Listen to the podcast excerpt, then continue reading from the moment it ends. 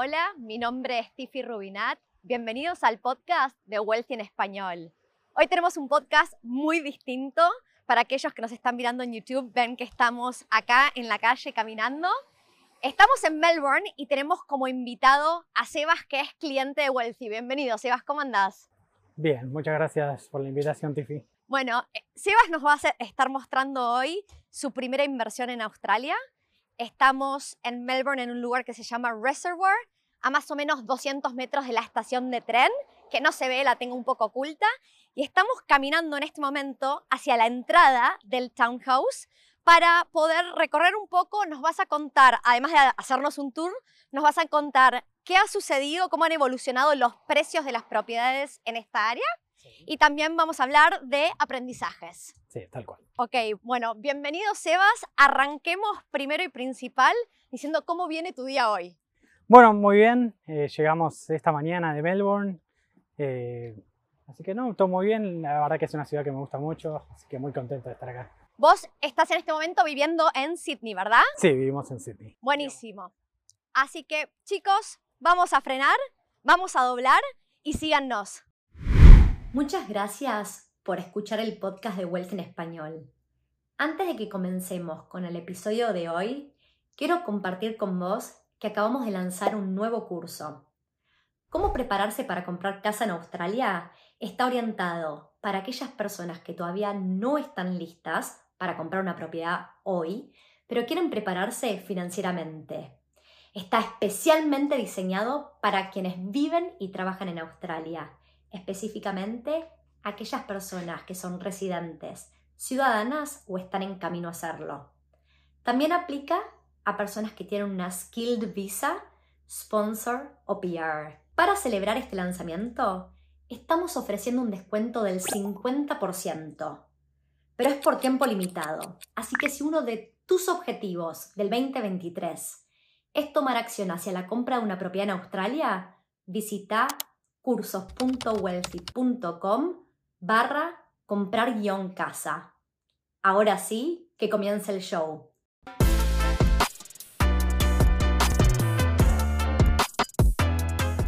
Bueno, Sebas, contanos un poco para arrancar, ¿cómo fue que decidieron? Primero, vamos a dar contexto a la gente, vamos a arrancar de cero. ¿Hace cuánto llegaron a Australia?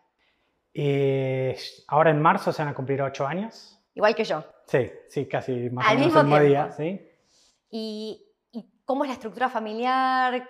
Un poquito vos. Eh, bueno, yo vine con mi esposa, bueno, eh, mi pareja en realidad, eh, se llama Inés. Yo todavía no fui a ningún casamiento, son amigos, acá nadie está casado, no me invitaron. sí, no formal, pero sí, mi esposa. Vine con Inés hace ocho años y ahora tenemos dos nenes, eh, los dos nacieron acá, los, dos son australianos y también argentinos como nosotros. Así que sí, esa es la composición. Eh, recientemente somos cuatro, así que estamos Claro. Eh, para quienes quieran conocer un poquito más de Ine, Ine grabó el episodio número 2 del ah, podcast dos, del podcast de Wealth en español. Así que ella contó la experiencia cuando estaban recién comprando esa propiedad que ahora se entrega. Exactamente. Ok, entonces ahora tenemos una estructura familiar y decidieron empezar invirtiendo en vez de comprar su hogar. Sí, sí, eso para nosotros fue bastante natural, o sea, si bien por ahí uno viene con preconceptos de, Latinoamérica donde la familia es normal que, uno apunta a tener su propia casa y después si, le sobra algo de plata comprar eh, propiedades o otro tipo de inversiones. Pero para nosotros fue no, no fue una decisión difícil. Nosotros todavía no tenemos muy claro en qué parte de Sydney queremos vivir. Nosotros no vivimos acá en Melbourne, vivimos en Sydney. Eh, y como nuestra familia está creciendo, entonces como nuestras necesidades van cambiando constantemente y por ahí el, lugar donde estamos viviendo ahora no es el lugar donde vamos a vivir en cinco años, nos parecía que era mejor una inversión, también tiene beneficios impositivos para nosotros que son, bastante importantes, así que eh, fue, fue una, una buena decisión. Perfecto. Y para aquellos que no vieron el episodio número 2 con INE, ¿nos podés compartir qué es lo que compraron? Sí, bueno, compramos un townhouse acá en Melbourne. Es, eh, en las afueras de Melbourne, digamos, a más o menos 35 minutos de tren. Eh, es un townhouse o como se llama en Argentina, duplex, no sé cómo llamará en el resto de Latinoamérica, pero es, eh, tiene tres dormitorios, dos baños y dos cocheras. Así que es, es, más, supongo que más apuntado a una familia que tiene un par de hijos o potencialmente dos o tres estudiantes, dependiendo del perfil. Totalmente. Entonces estamos en Melbourne, en un área que se llama Reservoir Quiero decir de memoria que estamos más o menos a 13 kilómetros del CBD para el norte, más o menos. Y aclaro los kilómetros porque eh, a veces, hoy justo hablábamos con Sebas de cuánto tardan las líneas de tren y la línea que va hacia el norte tiene muchas paradas, entonces 30 minutos suena como un montón y por ahí te vas a un lugar hacia el suroeste que está a el doble de distancia y tardas lo mismo en tren, ¿no? Entonces, en, cuanto a kilómetros, estamos relativamente cerca del CBD.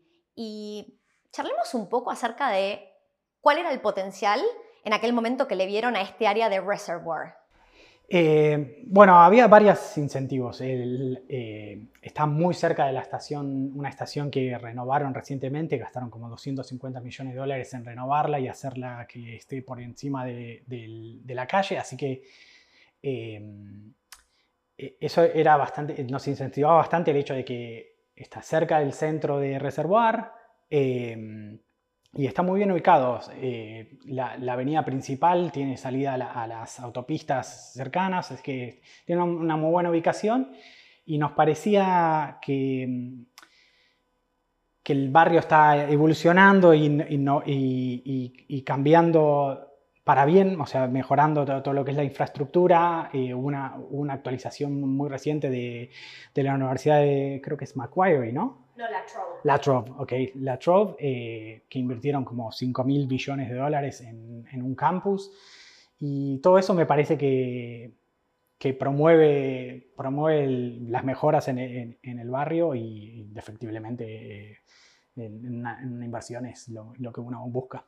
Totalmente. Estábamos en aquel momento, cuando ustedes compraron esto, estábamos parados en 2020 y Ahora vamos a hablar acerca de aquel momento y un poco de, qué valientes que fueron, eh, pero en particular Reservoir en los últimos dos años desde que ustedes compraron siguió esa evolución, los precios siguen y siguen creciendo y ahora vamos a hablar un poquito más acerca de valores y precios.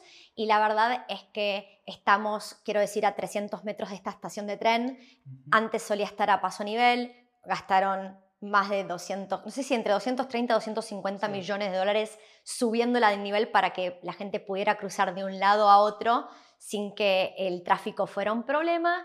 Eh, justo estos townhouses em, están enfrente de lo que es un shopping strip, entonces hay mucha vida y tener la oportunidad de tener inquilinos que ya sea vayan a la city o vayan a la universidad o lo que fuera, te, da más opciones realmente.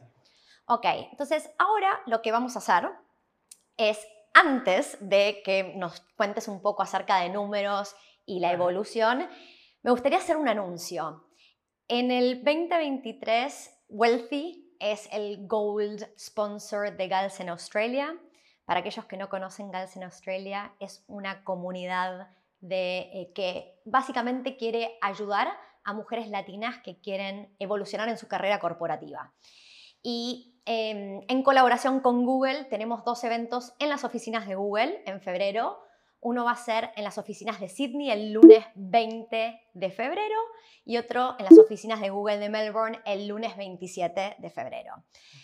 Vamos a estar festejando o celebrando el mes de la libertad financiera, así que a todas aquellas personas que les interese la temática de la libertad financiera están invitados a ver una charla de aproximadamente 30 minutos y la posibilidad de conectar con otras personas latinas que les interesa. Si vas, vos has estado en eventos. Sí, ya, ya he ido a varios eh, eventos y son súper recomendables, sobre todo porque son una comunidad que tira hacia adelante, que todos tienen objetivos bastante similares y, eso como que lo, promueve a uno a, a seguir incursionando en este, en este trayecto, en este camino. A mí me encanta el poder conectar con otras personas que comparten mis intereses. Es eh, entrada gratuita, va a haber comida y bebida, o sea que no hay excusa para decir que no. Y hay cupos limitados, con lo cual vamos a dejar el link en la descripción para aquellas personas que se quieran sumar. Ahora, me acaban de escuchar decir que los eventos van a ser en Sydney y en Melbourne y hay personas que no están en estas dos ciudades y les sigue interesando, pueden participar. El, el, evento en Sydney va a ser streamed también. Entonces, em, tenemos contamos con toda la tecnología de Google, nos van a ver en vivo, por ahí no van a estar para la parte de networking, pero van a tener la posibilidad de participar, hacer preguntas y lo que necesiten. Así que, em, nada, en la descripción hay cupos limitados, así que no duden en anotarse cuanto antes. No me quería olvidar de decir eso porque es muy importante. ¿eh? Ahora sí, vamos a seguir avanzando con eh, un poco el tema valores. ¿Podemos hablar acerca de cuánto fue el precio de compra? Sí, eh, nosotros compramos la propiedad, creo que fue hacia el fines de, 2020, la pagamos 745 mil dólares.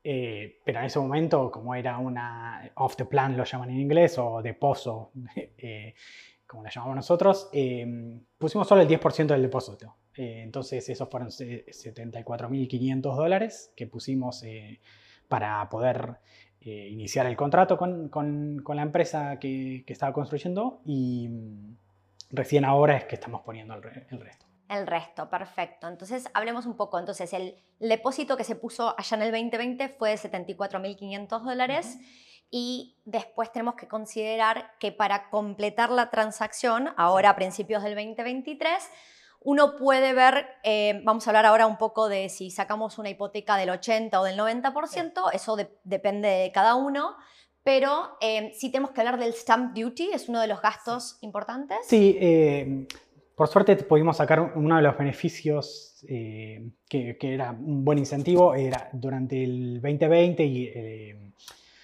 por toda la crisis que generó el COVID, eh, había un beneficio de pagar el, 50% del stamp duty. Entonces, eh, básicamente pagamos alrededor de 20 mil dólares, eh, donde regularmente hubiéramos pagado 40 mil. Correcto. Entonces, para aquellas personas que estaban paradas en el 2020, fue un año muy único, esto lo he repetido en varios episodios, estábamos en plena pandemia, en particular Melbourne sufrió muchísimo con los lockdowns y ahí es donde estaba la oportunidad. Eh, teníamos bancos, o el economista del banco CBA, Commonwealth Bank, predecía que el valor de las propiedades en los siguientes dos años iba a caer un 30%. O sea que para salir a invertir durante el 2020 uno tenía que tener valor. Sí, sin duda. ¿Está bien? Y fue un año donde las propiedades no performaron mal, pero quienes estaban entrando durante ese momento al mercado eran mayormente personas owner occupiers que buscaban un hogar en el cual fueran a vivir. Pero más allá de ello de, y que había muchos incentivos para los owner occupiers, como Melbourne venía sufriendo tanto, el gobierno de Victoria dio ese descuento del 50% en el stamp duty, no importa si estabas buscando una inversión o un hogar. Sí, sí, sin duda fue algo único que probablemente no se repita en los próximos, por lo menos, corto plazo. Exactamente, entonces lo supieron aprovechar. Y entonces ahora lo que vamos a hablar un poco de aquellas cosas que salieron bien. Dale. Dale, empecemos con lo que salió bien. Sí, a ver, lo que salió bien es sin duda eh, el hecho de que la inversión que nosotros hicimos al poner solo 10% de depósito, nuestra, la propiedad se apreció considerablemente. Eh, una de las últimas evaluaciones que tuvimos de, NAV, eh, uno de los bancos con los cuales estuvimos viendo la financiación, era 825 mil, por lo cual es más o menos un 10%, y eso es teniendo en cuenta de que durante la mitad de 2022 eh, las propiedades se estancaron o incluso algunas bajaron, ¿no? Entonces, o sea, eh, pese a eso, la propiedad igual sigue, sigue valorizada por encima de lo que nosotros la compramos hace un par de años. Sí, súper importante porque cuando leemos en los diarios que el mercado está retrocediendo, eso no necesariamente aplica a todos los mercados en Australia, no, aplica por igual, seguro. Exactamente. Aplica a una parte del mercado importante, ¿no? Pero no es en todos los mercados. Y em, vamos a decir que vos recién hablaste, ok, precio de compra 7.45, valuación de NAV 8.25, hablamos de 825 mil dólares. Em, y en realidad las valuaciones suelen ser pesimistas. Con lo cual, lo que yo les puedo garantizar es que por el precio que vos compraste en aquel momento, si ahora con ese precio quisieras comprar algo en Reservoir, en vez de comprar un townhouse de tres cuartos con dos baños y dos cocheras, probablemente comprarías un townhouse de dos cuartos con uno barra dos baños y una sola cochera, ¿no? Hay una diferencia considerable. Sí, sí, sin duda. Totalmente, ok. Y entonces hablemos también un poco acerca de lo que no salió bien. Bueno, eh, esto es muy, muy circunstancial y muy específico de nuestra situación personal. Eh, a fines del año pasado yo lo que decidí fue eh, transicionar de ser un empleado en relación de dependencia a crear mi propia empresa. Yo soy consultor de IT y si bien mi cliente sigue siendo el mismo, eh, cambió la, forma en la cual yo le facturo al cliente. Eh, lo cual a, nivel impositivo para mí fue muy beneficioso, pero lo que, lo que generó es que hoy por hoy nos está limitando mucho qué opciones de financiamiento tenemos. ¿Qué es lo que le gusta a los bancos? A ver, em, lo que no les gusta es el hecho de que la empresa sea tan reciente, entonces no, no tengo tantos fondos como para, para probar que los ingresos son consistentes. Tenés fondos, pero no años De, de, empresa, básicamente. Ok. Eh, entonces, si bien mi ingreso es bastante similar, incluso por ahí un poco eh, más alto que, que, mi relación de dependencia, el hecho de que es una empresa nueva, no cumple los requisitos normales de dos años de antigüedad, eh, nos limitó bastante qué, opciones de financiamiento tenemos. Ok, entonces uno cuando uno quiere tener opciones, y lo bueno es que el mortgage broker encontró una solución y hubo una opción hecha a su medida. Es simplemente que por ahí tenemos opciones reducidas al momento de que una empresa no tiene dos años. Sí. Ok.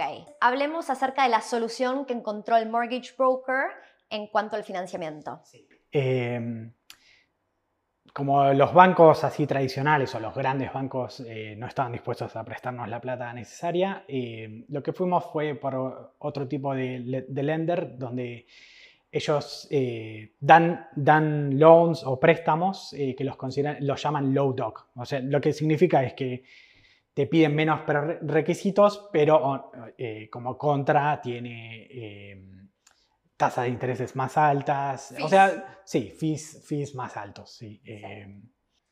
Así que esa es la contra, hay una solución, una tasa un, un poquito más alta, que es desafortunado por un lado, pero por el otro probablemente ya sabemos que en menos de un año vos ya podés hacer una nueva hipoteca. Tal cual, eh, o sea, eh, en seis, ocho, nueve meses ya podemos refinanciarlo, por lo cual cuando uno ve una inversión a largo plazo, esto en el en, el gran esquema de, cosas no, no, no, no, impacta demasiado. Yo estuve en tu lugar, ¿eh? yo con las primeras propiedades que compré también tuve que hacer eh, algo similar y te digo que con tasas de interés mucho más altas. Así que nada, son cosas que suceden y uno las hace funcionar y en el tiempo después de acá a cinco años, olvídate, para mí yo estoy hablando de cosas que me pasaron hace cinco años atrás y quedaron en el olvido, ¿no? Entonces, nada, eso es, eso, eso es lo importante, el poder siempre decir, ok, no es, no es el no puedo, es cómo puedo lograrlo. Bueno, Sebas, estamos llegando hacia el final del episodio.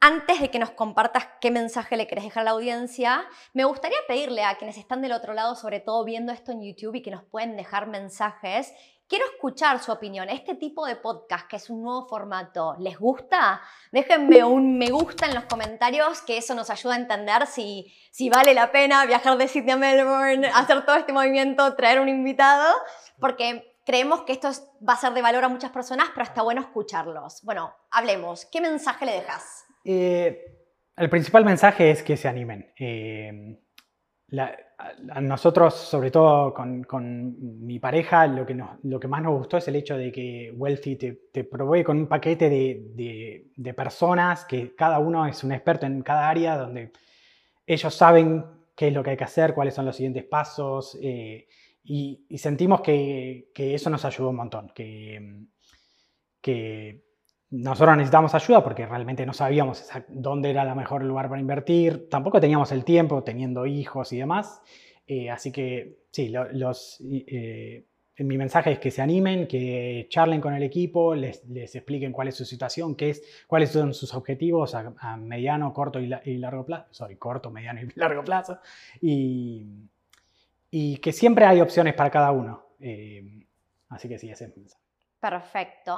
Y para cerrar, te voy a hacer la pregunta. Voy a aclarar, Sebas escucha la gran mayoría de los episodios. soy fan. fan, fan. Así que cuando vos escuchas, escuchaste montones de veces las respuestas acerca de qué significa la riqueza, pero me dijiste, Tiffy, yo quiero pensar mi respuesta. Sí, em, a mí lo que me parecía es como en las distintas etapas de la vida la interpretación de, wealth o riqueza eh, eh, va variando. ¿no? Eh, hoy que tengo dos hijos, para mí es wealth representa tranquilidad. Tranquilidad en varios aspectos, o sea, el poder planificar nuestra vida acá en Australia con mis hijos, verlos crecer, saber que, que le podemos dar todo lo que ellos necesitan y y sí, me parece que es eso, sobre todo viniendo de, lugares con tanta inflación, donde todas las reglas de juegos van cambiando constantemente, es la tranquilidad y el poder eh, planificar. Me encantó, buenísimo. Bueno, muchísimas gracias por venir hasta Melbourne y nos vemos en un próximo episodio. Chao, chao. Hola, de vuelta a Tiffy. Estoy encantada de que estés disfrutando de este podcast. Quiero que no pierdas de vista lo importante que es tomar acción. No se trata solo acerca de adquirir conocimiento y tener un sueño. Comprar una propiedad no sucede de un día para otro. Lleva tiempo prepararse y estar listo, sobre todo desde el lado financiero.